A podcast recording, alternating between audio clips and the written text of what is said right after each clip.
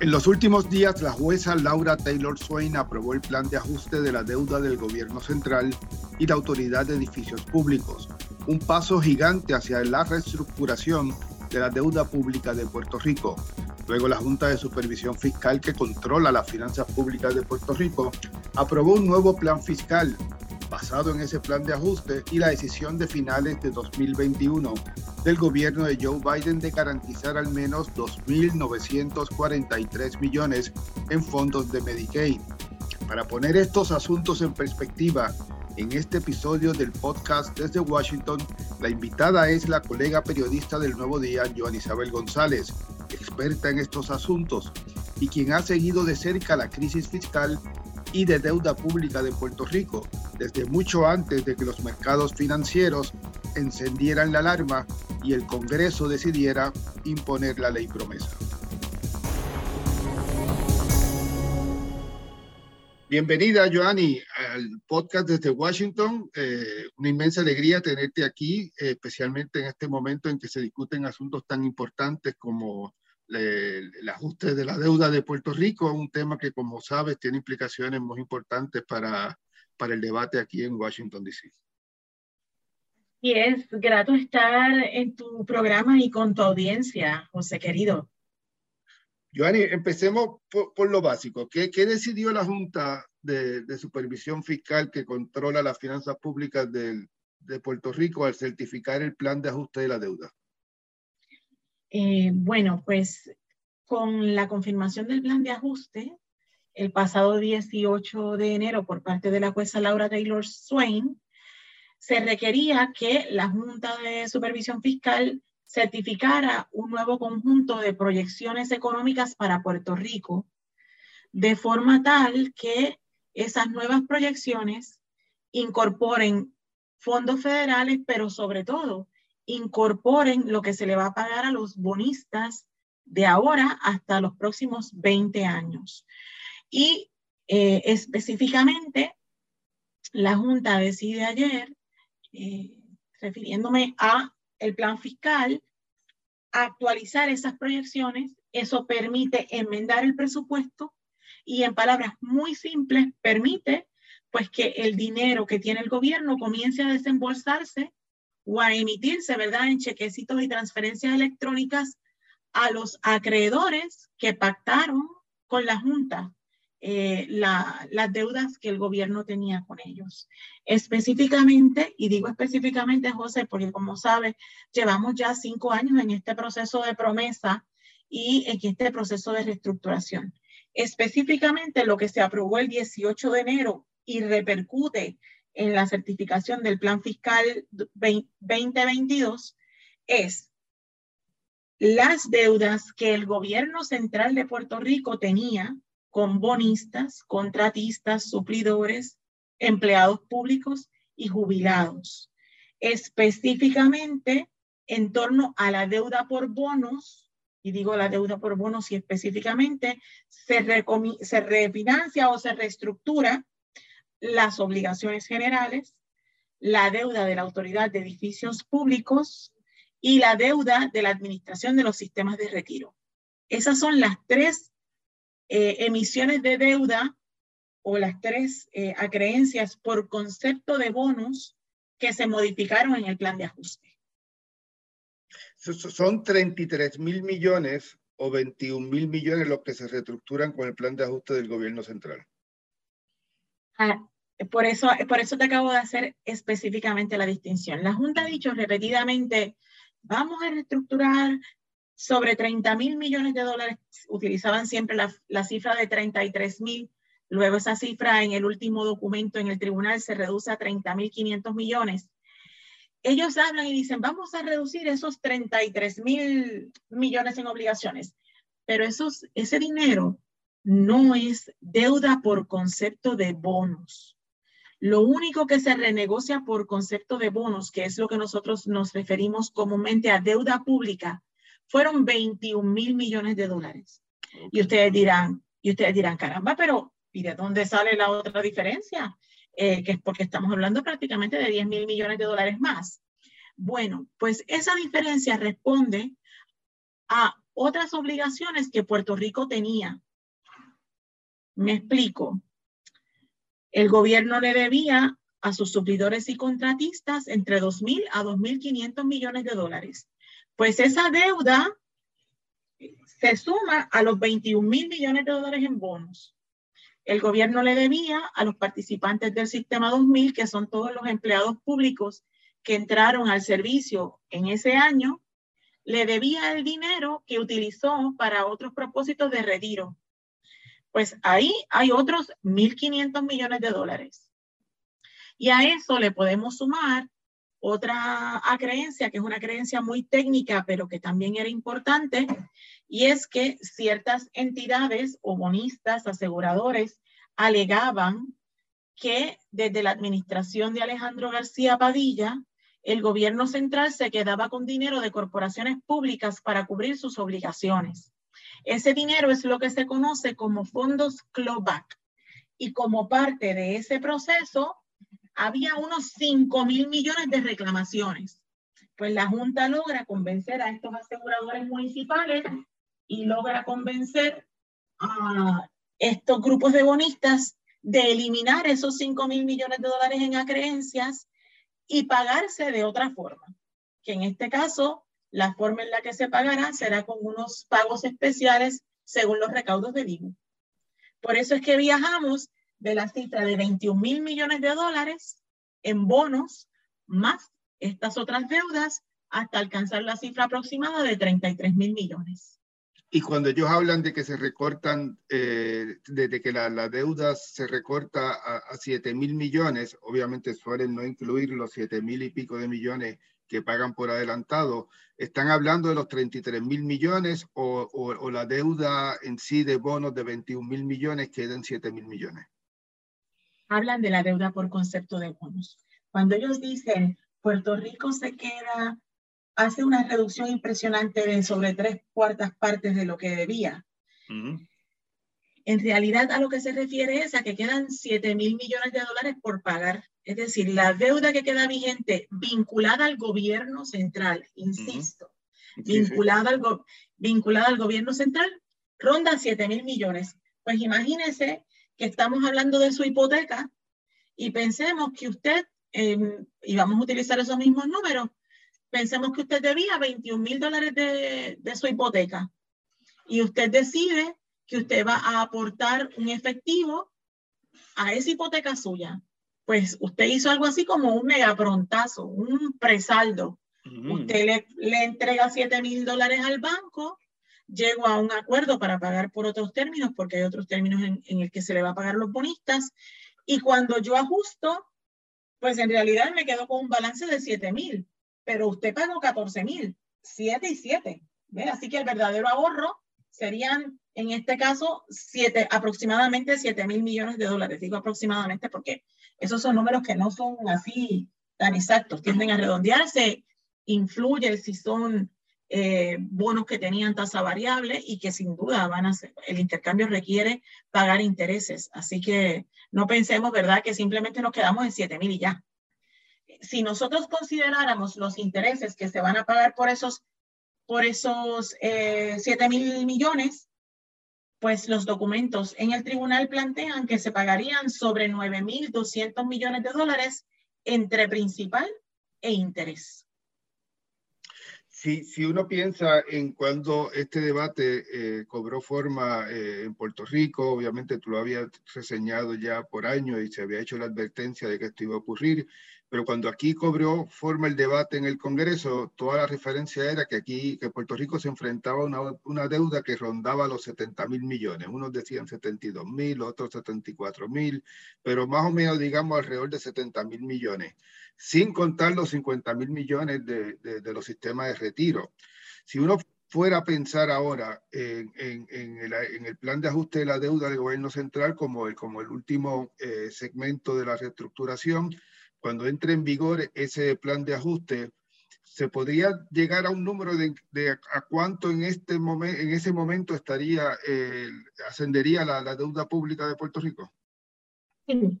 Eh, no te niego que, que, es un tema que puede ser un poco complejo porque hay algo que nosotros debemos aquí eh, tener muy, muy claro, José.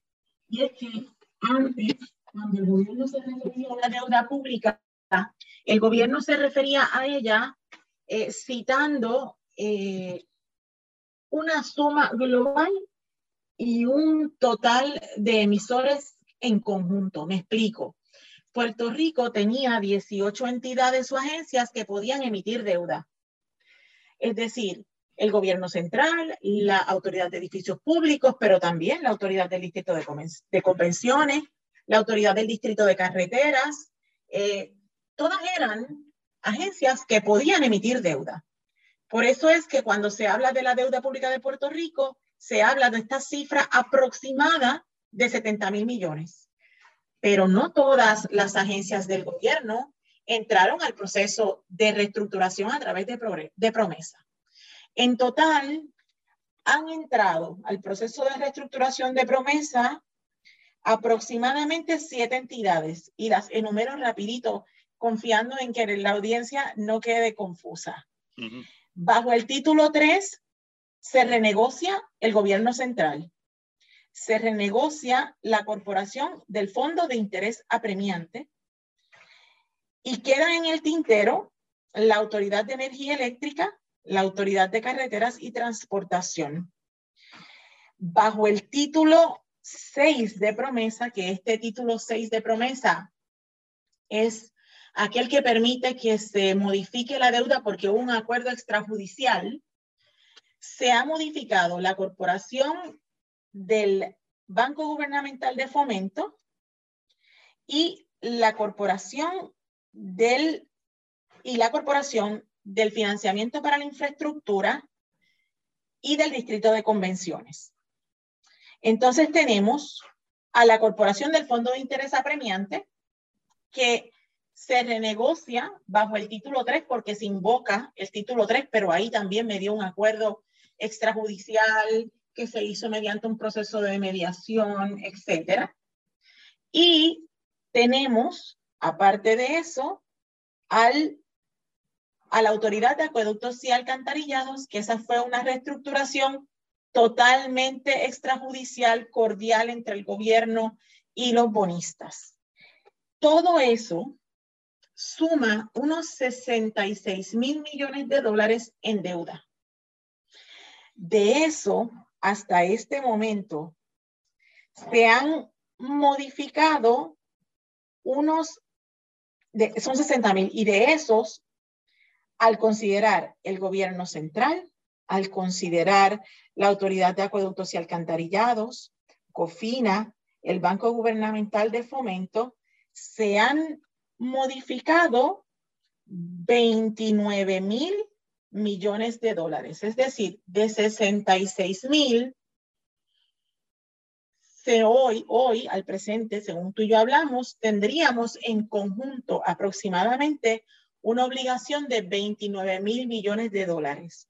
Ahora ustedes me dirán, es a rayo, eso es un montón de dinero, ¿no? Bueno, pues en realidad es un, es un ahorro considerable. Estamos hablando de una reducción de 39 mil millones de dólares en deuda. Y el número... Pero yo escucho, Joanny, a, gente político que buscan ahora eh, reclamar un éxito con la ley promesa, hasta diciendo, no, no, eh, Puerto Rico se ahorró 50 mil millones. Bueno, porque es aquí ahora donde empiezan, eh, ¿cómo te diría? Todos los mensajes vinculados a los números. Eh, hay, hay personas que dicen que si uno fuerza, si uno tortura los números, los números te dicen lo que, lo que, tú, lo que tú le pidas en la tortura, ¿no? Y ahora te explico. Una cosa es lo que pudimos recortar en principal. Lo que, la cifra que yo les acabo de hablar de unos 39 mil millones de dólares se refiere al principal. Pero ese principal está combinado con interés y se tiene que pagar por un número determinado de años pues aparte del recorte de principal, se modifica el pago anual a los bonistas. Y, y entonces es aquí donde el gobierno y la Junta dice, bueno, pues cuando yo considero el principal y el interés y pienso en todo lo que yo tenía que pagar a lo largo de 20 años, yo me voy a ahorrar 50 mil millones de dólares en pagos, pero se refiere al servicio de la deuda. Ese sería el pago mensual o el pago anual, ¿verdad? Así que ellos hablan de ese ahorro de 50% en función de lo que antes ibas a pagar, eh, combinando principal e interés. La reducción en el servicio a la deuda es totalmente diferente a la reducción en el principal adeudado. ¿Y por qué esto es bien importante, eh, José? Porque en estos acuerdos se estableció que si la economía mejora, el gobierno de Puerto Rico o la entidad como COFINA, eh, y evidentemente así está previsto en la autoridad de carreteras o en la autoridad del distrito de convenciones, está previsto que si la economía mejora, pues Puerto Rico le va a tener que pagar a esos bonistas unas compensaciones adicionales a través de un instrumento que se llama el instrumento de valor contingente. Si los recaudos del IBU exceden las proyecciones del 2020, una parte de esa mejoría tiene que ir a los bonistas de obligación general y de la Autoridad de Edificios Públicos. Si los ingresos de los arbitrios del RON exceden las proyecciones que se tenían, una parte de esa, de esa bonanza superior, ¿verdad? Irá a los bonistas de la Autoridad del Financiamiento de la Infraestructura. Entonces, ¿por qué yo te digo esto? Porque uno dirá, ah, bueno, pues logramos un ahorro, para darte un ejemplo, en el caso del gobierno central, se ahorra en principal un 33%. Ese sería el ahorro de principal. Pero lo que sucede es que ese bonista puede recuperar lo que ahora no reciba si la economía mejora. Eh, hago estas, estas salvedades porque por eso, aunque lo que se ha logrado es significativo, no puede traducirse como un recorte a los bonistas. Además, hay que ver algo. Algunos bonistas, que son los que se identifican como fondos buitres, compraron ese bono de Puerto Rico con un descuento importante. Es como si usted fuera y vendiera su auto y aunque usted cree que su auto está valorado en 10 mil dólares, usted lo vendió en 2 mil. Pues eso es lo que sucede en estos casos, ¿verdad? Cuando se alega que un fondo buitre compró, compró a descuento. Pues si ese fondo buitre, ¿verdad? O ese fondo especulativo compró en 20 y le entregan un bono, que es lo que va a suceder ahora, equivalente a 80 centavos de dólar, ese bonista no perdió. Ese bonista ganó de 20 a 80. Pero hay otros bonistas como los residentes y personas de edad avanzada en Puerto Rico que se quedaron con ese bonito, que se quedaron con ese instrumento. Pues a esa persona que le prestó un dólar al gobierno, le van a entregar 80 centavos. Esta persona sí está perdiendo. Esa persona sí está viendo un recorte. Por eso es que cuando hablamos de estos temas, no necesariamente podemos decir, y perdón que sea tan larga la explicación, hemos logrado un recorte de tanto por ciento. Eh, en términos generales, si miramos todo lo que se ha renegociado a la fecha, pues al presente, el gobierno se ha ahorrado en principal tentativamente aproximadamente 48%. Y, y se puede hablar de, se, se, puede calcular en este momento, eh, teniendo en cuenta, como, como menciona, de que la reestructuración de la AEE, e, de la, Autoridad de Energía Eléctrica y la Autoridad de Carreteras todavía no ha terminado, eh, se trabaja todavía en ello. ¿Se puede hablar en este momento de cómo compara el servicio de la deuda cuando el gobierno de Puerto Rico se, acogió a la quiebra con el servicio de la deuda que, por ejemplo, habría en marzo si antes de, de llegar al acuerdo, si no se ha llegado al acuerdo con la con, con energía eléctrica y, y con eh, carretera, haciendo la misma salvedad que tú hiciste antes, de que cuando ellos hablaban de ese total de, del servicio de la deuda, estaban incluyendo no solo al gobierno central, sino a las corporaciones y otras agencias del gobierno. Y podemos hacerlo. Eh, antes, es decir, refiriéndonos al 2017, Puerto Rico tenía englobadamente un pago de deuda, es decir, si usted coge Puerto Rico y me refiero a gobierno central, carreteras, energía eléctrica, etcétera, antes nosotros pagábamos aproximadamente 3 mil millones de dólares por todo eso. Ahora con la reestructuración, cada uno de esos emisores queda segmentado. Está por separado energía eléctrica, está por separado las obligaciones generales del gobierno central. Cuando nosotros ahora sumamos lo que se va a pagar en COFINA, lo que se va a pagar en Banco Gubernamental de Fomento y lo que se va a pagar por el resto de las entidades reestructuradas, estamos hablando de que Puerto Rico en total estaría reduciendo todas sus obligaciones para pagar anualmente aproximadamente entre 1.700 a 1.900 millones de dólares. Y ustedes dirán, ay, pero la Junta siempre habla de que tenemos un pago fijo de 1.150 millones de dólares. Sí, ese pago es única y exclusivamente para la deuda del gobierno central y la deuda de COFINA. A eso usted le sumaría lo que acabamos de hacer, ¿no?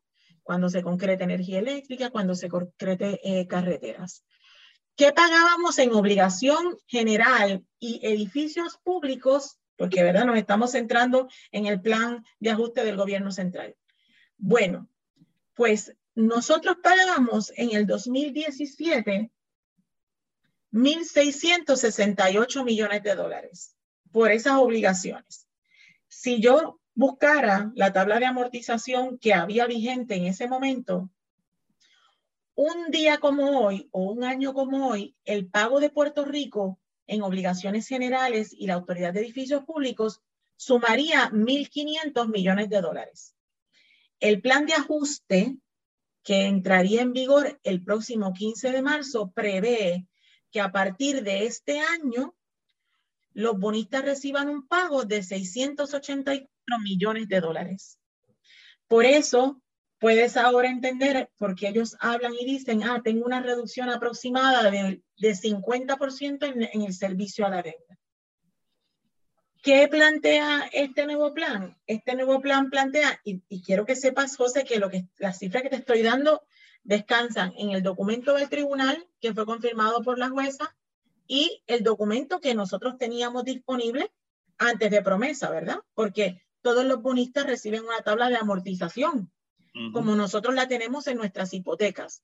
¿Qué es lo que alega la Junta? La Junta dice, mira, el alivio que yo te he conseguido es tal, recordemos que dimos un megaprontazo de 7 mil millones de dólares, el, el alivio que yo te he conseguido es tal que tú empiezas a pagar ahora en el 2022 y terminas de pagar todo completito en el 2046, siete años antes de lo que tú tenías en el 2017. Es decir, la Junta te dice, pago por menos tiempo, pago menos dinero. Ese es el alegato de la Junta y ahí es que descansa este ahorro de 50% en el servicio a la deuda en relación a lo pactado el 2017.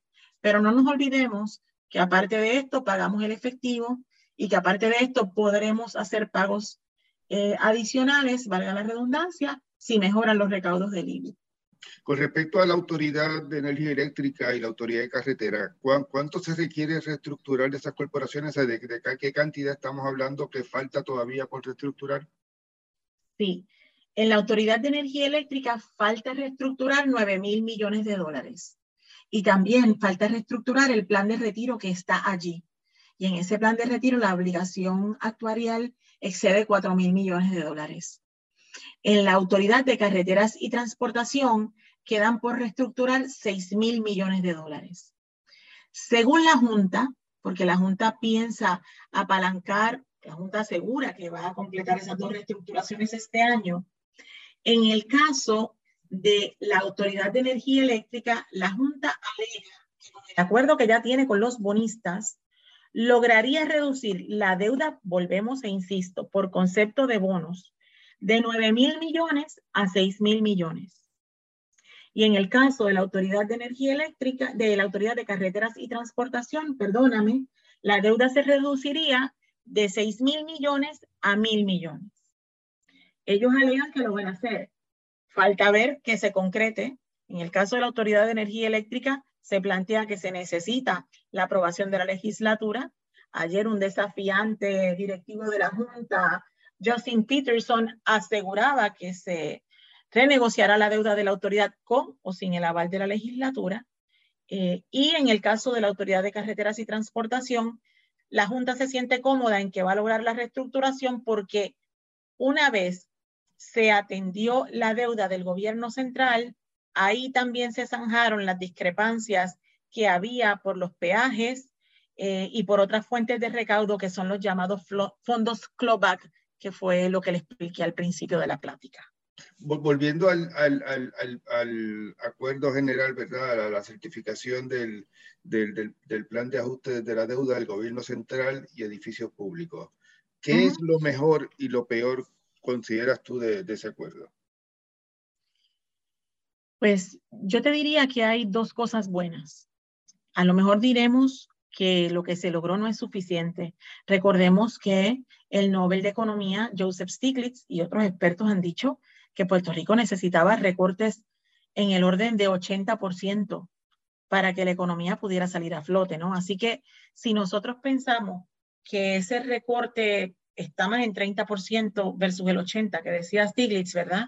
Pues estamos claros que habría, eh, sin duda, que habría eh, un, un, trecho ahí, ¿verdad? Vamos a dejar eso, eso establecido. Eh, yo diría que lo bueno que tiene el plan de ajuste del gobierno central es acortar la vida de esa deuda. En vez de nosotros estar pagando bonos por hasta 43 años en ciertos casos, Puerto Rico tiende a pagar lo que le debe a los bonistas en un plazo de tiempo muchísimo más corto. Eh, y usted se lo puede aplicar, ¿no? Usted está en su casa, no es lo mismo tener una hipoteca de 30 años que tener una de 15. O no es lo mismo pagar un carrito 7 años a poderlo pagar en 5. ¿Por qué? Porque de automático usted va a recibir unos ahorros en intereses. Así que ese es un punto que nos guste o no, es un acierto del plan. El otro acierto que a mí me parece que está dentro del plan, pero que para muchas personas eh, pues no, se, no necesariamente se valora, es que Puerto Rico va a terminar con un estado de situación mucho más limpio. Me, explico. Usted en su casa a lo mejor dice, bueno, pues yo debo la casa, eh, debo el carro, pero después comience a añadirle todo lo que le debemos generalmente los puertorriqueños y los consumidores. Dos o tres tarjetas de crédito, tenemos que pagar las utilidades del hogar, probablemente tendremos que pagar el mantenimiento en nuestros condominios o en nuestras urbanizaciones. Y usted tiene ahí una lista de obligaciones inmensa, ¿verdad que sí? Bueno, pues en el caso del gobierno central, la capacidad de que haya un sinfín de agencias tomando prestado se reduce. Y usted va a decir, pero ¿cómo eso va a ser bueno? Pues eso es bueno porque usted va a tener la oportunidad de tener la capacidad de mirar mejor cómo y para qué va a tomar prestado. Y yo considero que Puerto Rico tenía demasiadas entidades con capacidad para emitir deuda. Cada una de esas entidades, cuando eso pasa, usted tiene que procurar estados financieros, tiene que incluir todo eso dentro de los estados consolidados, tiene que buscar proyecciones para usted asegurar esas fuentes de repago, o si no, en la legislatura se inventarán algún otro impuesto para pagarle a los bonistas. Así que ahora con una estructura más simplificada, pues puede organizarse mejor la finanza del, las finanzas del gobierno. ¿Qué es lo malo que tiene? Bueno, pues lo malo que tiene es que este plan, por exigencia de los bonistas, no por convencimiento nuestro, va a impedir que Puerto Rico tome prestado por una década, al menos. ¿Por qué digo esto? Bueno, pues porque ese pago anual que nosotros haremos a los bonistas representa 7.2 centavos de cada dólar que llega al Fondo General por recaudos. Y los bonistas en este acuerdo le exigen a Puerto Rico, tú no vas a tener la oportunidad de embrollarte tanto. A lo sumo, lo que tú vas a poder comprometer de cada dólar en recaudos va a ser 7.94%. Y nosotros en nuestra constitución teníamos la oportunidad de comprometer 15 centavos de cada dólar en recaudos para pagar algún préstamo. Bueno, esa realidad deja a Puerto Rico dependiendo exclusivamente de los fondos federales, José, que tú sigues a diario desde Washington.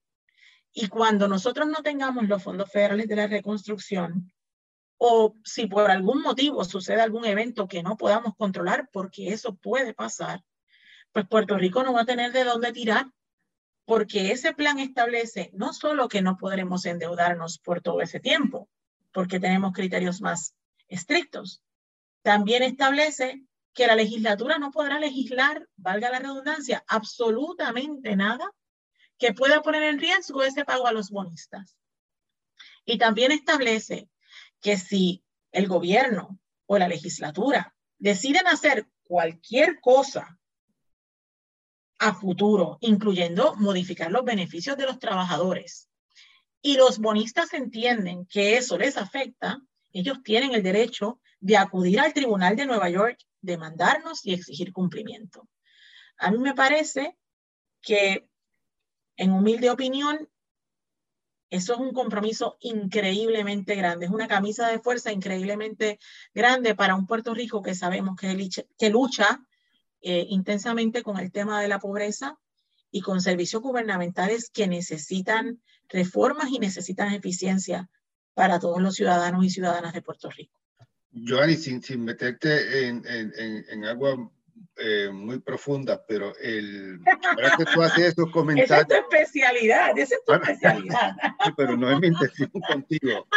El, cuando, cuando, tú haces ese comentario, yo pienso en la columna de, que, publicó, que publicaron eh, David Hill, el presidente de la Junta, y la directora ejecutiva Natalie Yaresco en, en el Wall Street Journal, que decía que que hasta que Puerto Rico no ponga su casa en orden, es improbable que el Congreso eh, resuelva el, debate de estatus.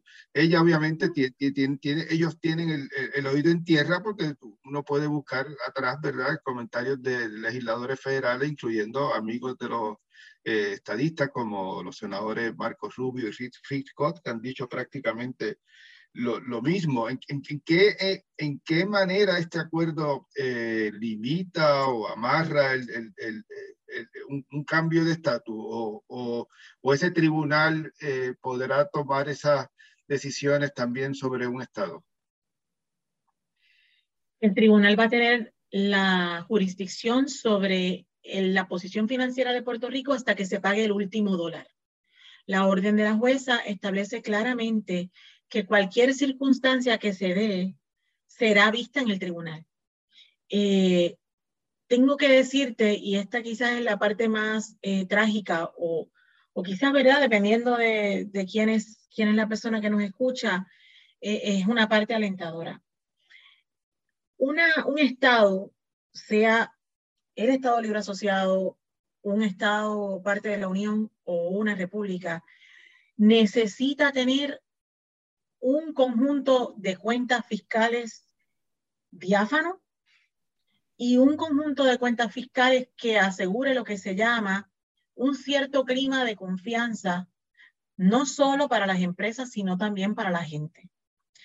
Y nosotros hemos visto en Estados Unidos, pero también lo ves increíblemente en Europa y en otros lugares, nosotros hemos visto cómo cuando esas condiciones económicas y fiscales no se dan, cómo esos estados sufren por, por todas las vías.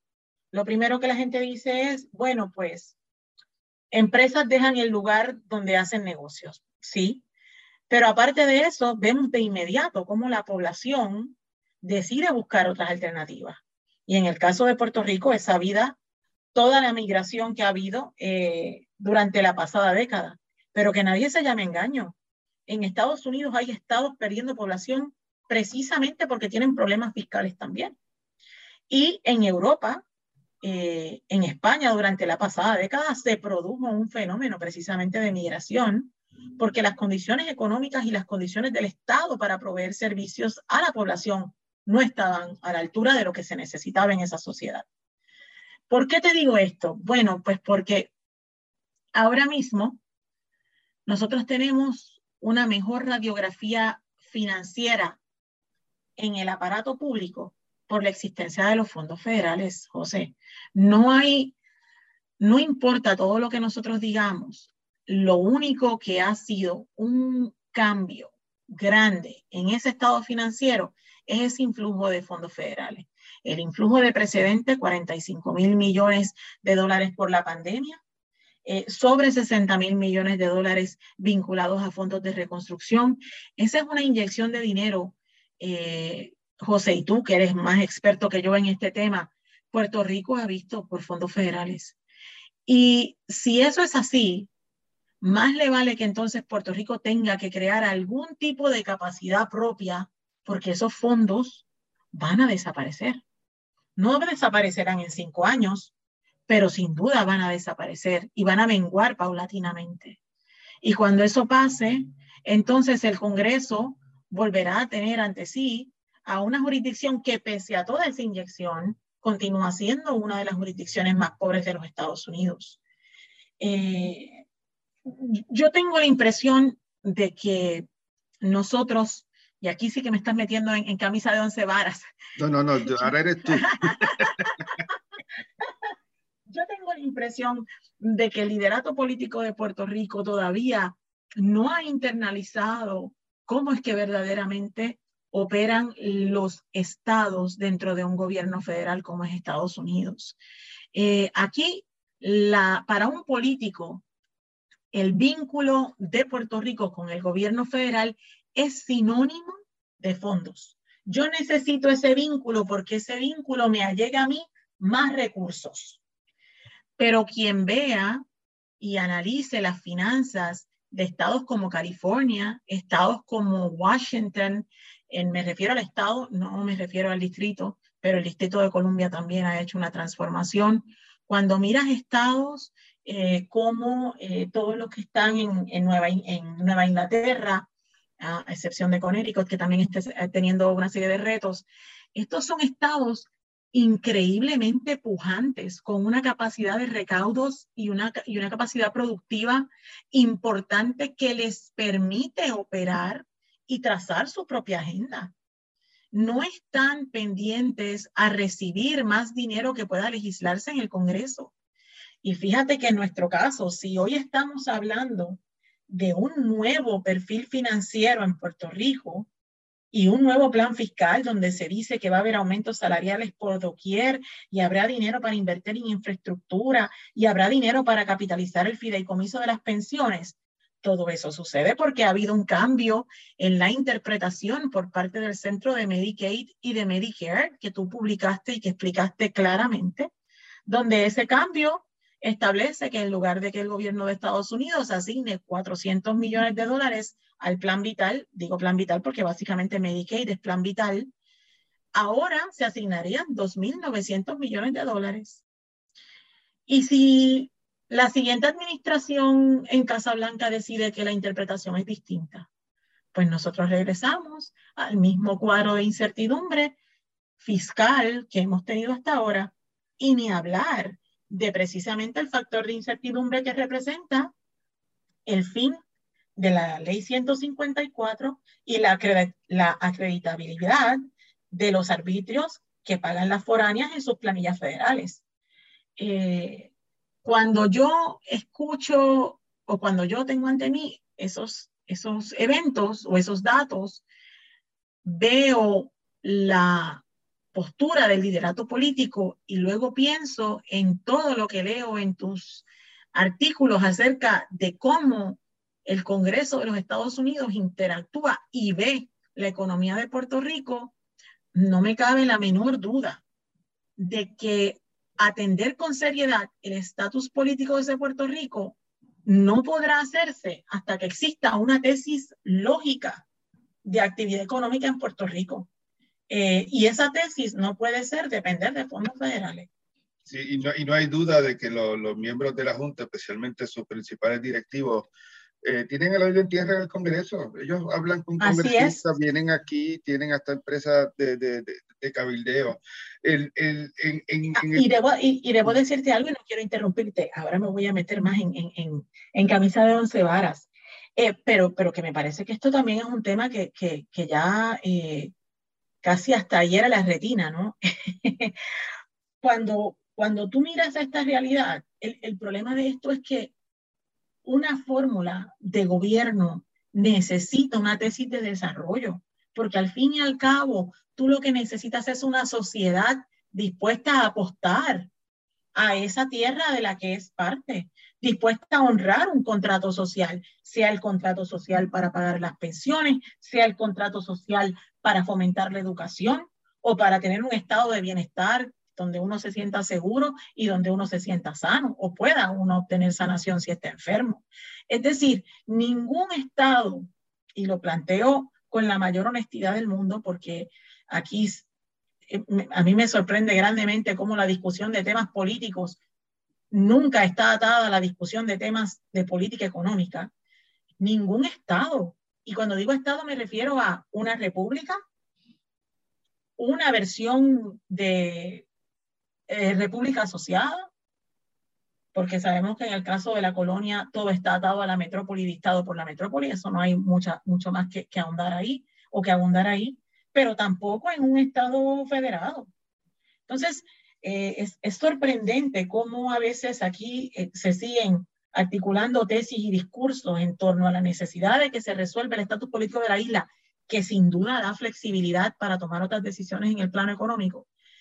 Pero es que si hoy nosotros resolviéramos en definitiva el estatus, José, Puerto Rico no tiene una, una tesis de desarrollo. Y si no la tiene, no, hay, no hay mucho más que podamos hacer porque implica retroceso en cualquier fórmula, independientemente de la que usted pueda favorecer. Me, recuerda la presentación que hicimos en la Universidad de Puerto Rico, creo que fue en 2019, en el que yo detallé todo el debate político, todas las legislaciones que se habían presentado y después tú traíste la realidad de que no importa lo que te ha estado hablando el debate político, quien que imperó al imponer promesa fue el tema económico. Así es. no, no quiero eh, dejar de, de hablar de, de, una columna de opinión que publicó en día reciente eh, Antonio Weiss, que como sabes fue el, el, consejero del secretario del Tesoro, pero más importante, y la gente eh, se olvida de que era realmente el que corría los asuntos financieros domésticos, porque originalmente fue propuesto como secretario a cargo de los, subsecretario a cargo de, los temas financieros domésticos, no, no iba a ser confirmado y termina eh, el, el, entonces secretario del Tesoro nombrándolo eh, consejero o asesor, pero era realmente el, el que corría el tema de, las finanzas domésticas. White dijo que, que cuando finalice la reestructuración de la deuda, debía acelerarse la salida de la Junta. Y él había ya planteado un artículo de Foreign Affairs con otro colega, ex colega del Tesoro, eh, que había que atender el tema del estatus y, hacía una serie de análisis de, de, cómo encaminar el tema. Eh, sin embargo, tras esos comentarios de Wise, eh, percibí en la reunión de la Junta de, de Supervisión Fiscal del jueves 27 eh, en que se, en, que se aprueba eh, el nuevo plan fiscal, que, que, una mayoría parece no ir por el mismo camino de Wise, que, que aquí que la Junta no se está planteando eh, en términos mayoritarios acelerar o promover realmente, porque ellos no, no, tendrían la decisión en sus manos, es una, una decisión de, se, se basa en la ley promesa, ellos no tendrían la intención de promover ante el Congreso que se acelere eh, la salida de, la Junta. Sí. Pues mira, eh, tú y yo que hemos seguido eh, estos vaivenes por tanto tiempo, sabíamos que desde, desde, que desde hace mucho se ha creado o se ha comenzado a crear una especie de, de, de mensaje de discurso acerca del fin temprano de la Junta. Y es claro que eh, tenemos un choque al interior de la Junta, según quedó confirmado ayer. Es aquí el, eh, un, problema que a mí me parece que quizás nunca se reflexionó lo suficiente, pero que, que creo que ahora queda más que evidenciado.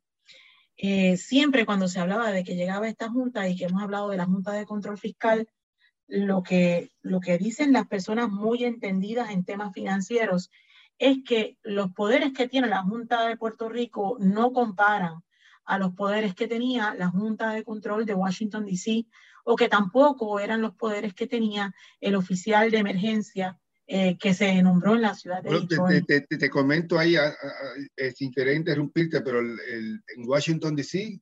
tuvieron que enmendar y cambiar la junta para darle más poderes para cumplir con lo que realmente está buscando el Congreso. Exactamente.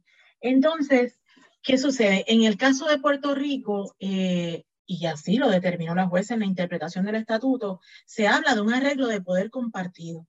Y pues vemos aquí un choque, lo hemos visto desde el día uno, un choque desde los tecnócratas, eh, ¿verdad? En la figura de la Junta y los políticos y los oficiales electos eh, en la figura del Ejecutivo o del Legislativo.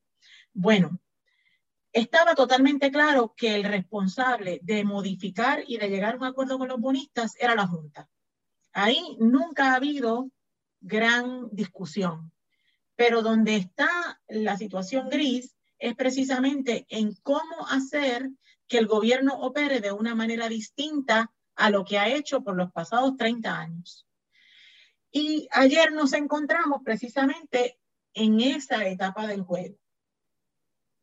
Lo, el problema o el verdadero reto de haber pactado lo que pactamos en el plan de ajuste no es si logramos muchos ahorros o si logramos pocos ahorros, en mi humilde opinión. El verdadero problema es cómo vamos a pagarlos.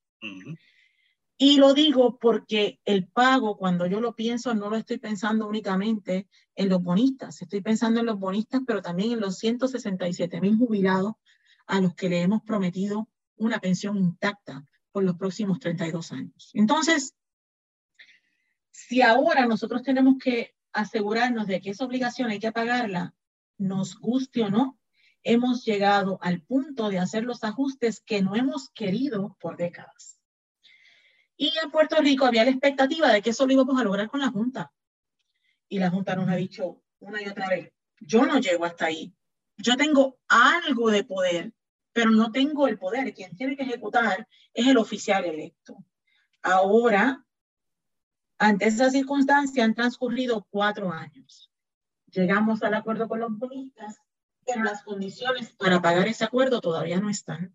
Cuando digo las condiciones, me refiero a que la economía crezca de manera sostenida, que el gobierno acabe el despilfarro en las áreas donde no tiene control ni claridad de cómo opera, que el gobierno racionalice los servicios que tiene y, las, y los procedimientos que utiliza, ya sea para otorgar una licencia de conducir o para analizar una declaración de impacto ambiental en un proyecto de gran escala. Nada de eso realmente se ha hecho. Y lo que se hizo en los pasados cuatro años, literalmente, fue reducir todo lo más posible el gasto público para crear espacio para el pago de la hipoteca, para el pago a los bonistas. Eso es lo que técnicamente, así muy, muy, en, muy en, en, sencillamente, en Arroyo ha ocurrido. La Junta recortó lo suficiente como para dejar espacio y apartar el pago a los bonistas y el pago de retiro. Ahora, entonces, si nosotros tenemos que depender de cuatro presupuestos fiscales balanceados, depender de que se logre acceso al mercado a tasas razonables, pues se dice, bueno, pues la Junta va a estar aquí por fuerza 10 años. Si significa 10 años, José, tú y yo sabemos que eso significa dos cuatrenios, dos potenciales gobernadores o dos, eh, o dos administraciones o dos legislaturas más si la Junta certificara eh, este presupuesto vigente como el primer presupuesto eh, equilibrado, no saldrían hasta junio del 2025 si las cosas son perfectas. En el mejor de los casos, eso es así. Entonces te pregunto, ¿no puede, cómo, ¿cómo se incluye el análisis del tema de, de, regresar eh, a los mercados financieros con, con tasas razonables a mediano y largo plazo si, si el gobierno no puede emitir deuda? Exactamente. Ese es, por, eso, por eso la pregunta obligada es, ¿qué habría que revisitar? Habrá que revisitar el número de años de presupuesto balanceado, que es lo que está alegando Peterson. O por el contrario. Justin Peterson, el, el miembro de la Junta designado por, por el presidente Trump, Trump eh, que antes fue, eh, que antes eh, representó bonistas del gobierno de, de Puerto Rico eh, y dirigió aquella campaña de descrédito contra la imagen del gobierno de Puerto Rico en el Congreso, es ahora la voz cantante en la Junta para que, la, para que, para, para que acorten el, el, el término de, de vigencia de, de, la Junta sobre el gobierno electo de Puerto Rico. Y sabrás que tengo que decirte que llama muchísimo la atención la postura, porque fue precisamente el expresidente Trump quien más criticó a la clase política de Puerto Rico.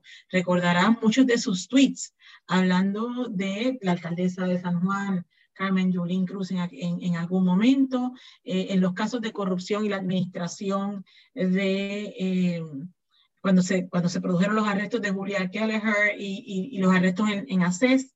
Eh, y, y Trump fue increíblemente crítico, llegó, creo, a, llegó incluso a, a, poner en duda la capacidad de la clase política para gestionar a Puerto Rico. Sí, no, él decía que todo, que todo, los, todo el liderato político de Puerto Rico era corrupto, aunque, aunque, aunque, em, empuñaba, ¿verdad?, sus críticas principalmente contra la, alcalde, la entonces alcaldesa de San Juan, pero él generalizaba y metía ahí a, a Tutilimundi. Sí, entonces es interesante que ahora sea Peterson quien pida precisamente que se retorne ese poder a la clase política. Pero fíjate que Antonio White hace más o menos un llamado similar.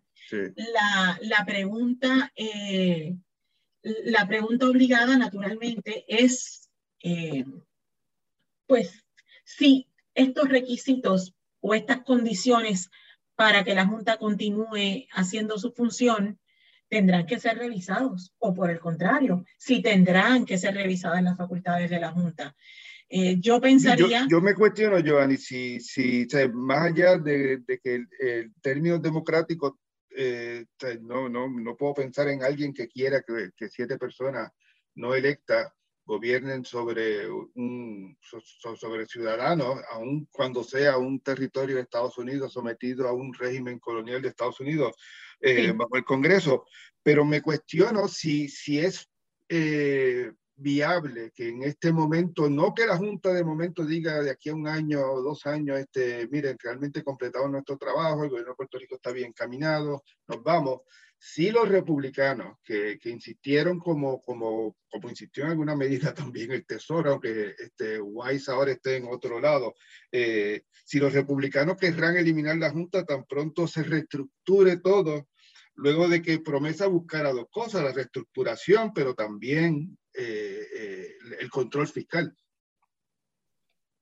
Sí, yo, yo pienso que a, mí se me hace difícil que entre todas las situaciones delicadas que maneja el Congreso en este momento, haya ambiente para revisitar promesa en, ese sentido, eh, empezando por la discusión del plan de rescate americano y la versión, ¿verdad?, el gran plan de infraestructura que, impulsa el, presidente Biden, hasta las otras prioridades que existen con el tema de los votos y, el acceso a, y el derecho a la votación y toda la dinámica que se está dando allí de cara precisamente a los eventos electorales que vamos a ver más tarde en el 2022. Yo, yo encuentro difícil que haya espacio para lograrlo.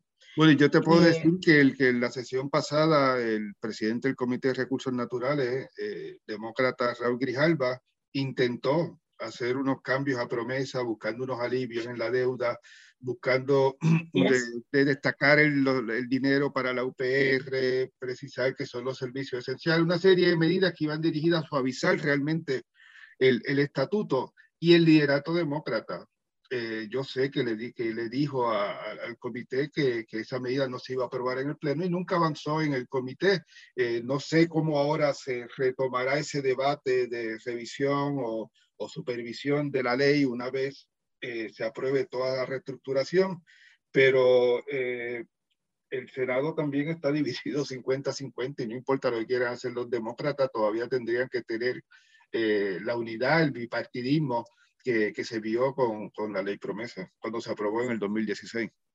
Exactamente, y pensaría que las prioridades precisamente en Washington y en esos lideratos no necesariamente está en poder revisitar el tema de promesa. Dicho eso, eh, la gran, el gran cuestionante o la gran interrogante que hay aquí es si algunos de esos términos tendrán que ser literalmente obviados porque son arbitrarios o porque son increíblemente complicados. Me explico. O no se pueden eh, implantar. exacto. Me, como, como, tú mencionabas el tema de, la, de las emisiones. Exacto. Por ejemplo, Aún si dijéramos, bueno, pues consideremos que Puerto Rico va a tener un poquito de espacio para, para emitir ¿verdad? Planteémoslo. El problema no es ese, el problema es que se establece, y de hecho Peterson dice esto en, en, en una historia hoy que hemos publicado este viernes, eh, dice, bueno, es que ¿quién determina lo que son tasas razonables? Pues, ¿cómo se determina que usted vender un bono al 5% de interés es razonable en Puerto Rico cuando la nota del tesoro a 30 años está en 2%? Eh, entonces, ¿cuál va a ser el referente? Porque no tenemos otra jurisdicción estatal en Estados Unidos eh, que en este momento se encuentre ni siquiera clasificada. Es decir, Puerto Rico ni siquiera tiene clasificación crediticia porque las casas acreditadoras la abandonaron. Eh, ¿Qué va a ser razonable ahí? La otra cosa que también es tal vez tanto o más difícil es que hay una expectativa de que Puerto Rico cambie la forma en la que administra su presupuesto y que la forma en la que hoy determina en qué se va a gastar se haga utilizando principios de contabilidad eh, presupuestaria acumulada, que es una forma totalmente distinta de proyectar los recaudos del gobierno y los gastos del gobierno que lo que nosotros hacemos hoy. Y, eso tú no lo, y eso tú no lo implementas en seis meses. Eso implica desde adiestrar al personal hasta hacer grandísimas inversiones financieras, millonarias literalmente, inversiones millonarias para cambiar los sistemas financieros del gobierno. Usted necesita comenzar a publicar los estados financieros auditados. Bueno, pues todavía nosotros con todo y la presión de la Junta tenemos tres años de atraso. Eh, y, lo que, y para que eso pase, pues eso tiene que pasar cuando tú tengas agencias que tengan el personal, que tengan la competencia para publicar esos estados financieros. Y para eso tú tienes que hacer cosas tan increíbles como cuadrar la chequera todos los meses, aunque ustedes no me lo crean. Eh, hay agencias en Puerto Rico donde las agencias emiten pagos por meses contra las cuentas que tienen y nadie verifica si esos pagos son legítimos o no. Por eso es que hemos visto cosas en, en dependencias donde ha habido empleados que por meses y por años se pagaban todas las cuentas personales, el agua, la luz, eh, el carro y todas las demás cosas contra las cuentas del gobierno y no se vinieron a dar, nadie se percató hasta que se hizo un informe de auditoría tres, cuatro, cinco años más tarde, ¿no? Eh, pues ese tipo de cosas tienen que hacerse para que usted pueda decir, wow, no tengo, no tengo eh, un problema de, pérdida de fondo eh, y puedo proyectar bien lo que hago. O, por ejemplo, agencias de gobierno que continúan pagando el salario a empleados que incluso renunciaron. Eso pasa en Puerto Rico, aunque usted piense que no. Todo eso requiere unos cambios tan profundos, que eso no se hace en seis meses, eso no se hace en un año. Y esa es una de, las, de las condiciones establecidas, una de las expectativas establecidas en promesa. Pues de la única forma que tú puedes hacer eso es forzando al Estado a que cumpla con unas fechas determinadas. Y si usted mira el plan fiscal hoy o los que ha habido en los pasados años, usted se va a encontrar que cuando habla de todas las cosas que tienen que hacerse, te dice atrasado, atrasado, atrasado, atrasado, y colocan una nueva fecha de cumplimiento. Sin hablar de los estados financieros, ¿no? Exacto, sin, así es, sin hablar de los estados financieros. Pero para que ese estado financiero salga, pues usted tiene que procurar que estas otras cosas funcionen, ¿no? Eh, y, y ese, ese tipo de aspiraciones y de criterios que están en promesa, pues probablemente no es que sean ambiciosos, ¿verdad? Porque es lo que debería pasar, pero la pregunta es cuánto tiempo nos vamos a tardar. Y si ese es un criterio para que la Junta concluya sus funciones, sin duda, eh, va a requerir esos, esos, como mínimo, va a requerir esos cuatro años de presupuesto balanceado, con todas esas otras demás cosas que cumplir. Eh, y, eso sin añadir que, que, miembros de la Junta que están hoy quizás no están el año que viene cuando se... porque recordemos que va a haber una Junta 3 probablemente eh, a partir de octubre del 2023 cuando se ven los términos de gente como Justin Peterson y otros. Joanny, te agradezco infinitamente que me dieras parte de tu tiempo para conversar con la audiencia de, de Washington sobre este asunto tan importante, tan clave para Puerto Rico en las próximas décadas.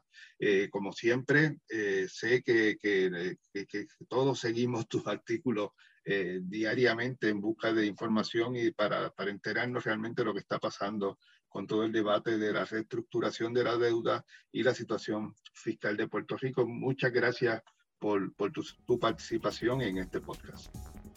Gracias a ti, José, por la invitación y tengo que decirte que para hacer mi trabajo es obligado leerte. Soy tu fan.